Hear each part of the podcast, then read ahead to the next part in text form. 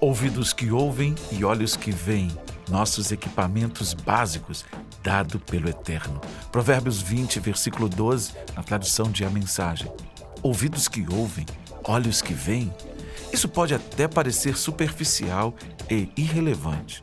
Contudo, o que está em foco nesse momento não é a sua capacidade física de ver e ouvir.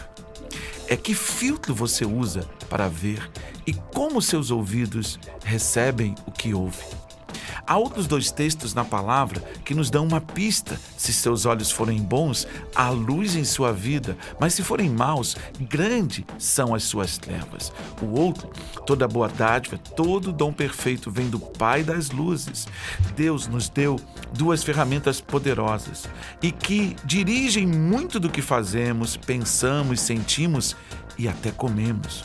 Logo, sendo Ele a fonte criadora de todas as coisas, precisamos ser capazes de ver como Ele vê, de ouvir como Ele ouve. Logo, os seus ensinos e estatutos devem ser a nossa referência no momento de escuta e de nossa caminhada. Você percebe como Deus é bom? Como, em uma simples palavra, podemos aprender tanto com ela?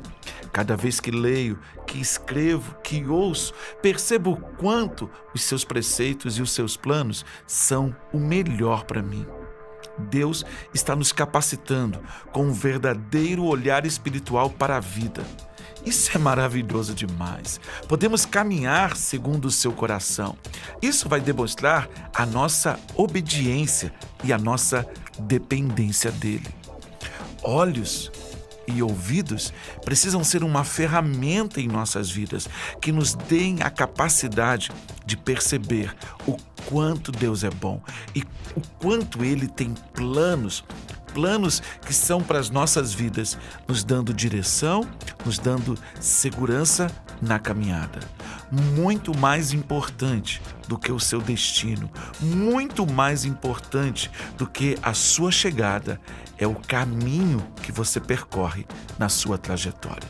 Que Deus te abençoe e que esse tempo que se inicia seja um marco da presença de Deus em nossas vidas. Pai, que eu e meus irmãos sejamos grandemente abençoados, que a tua palavra encontre eco nas nossas vidas e que no nosso caminho seja perceptível a tua direção. Muito obrigado. Em nome de Jesus. Amém.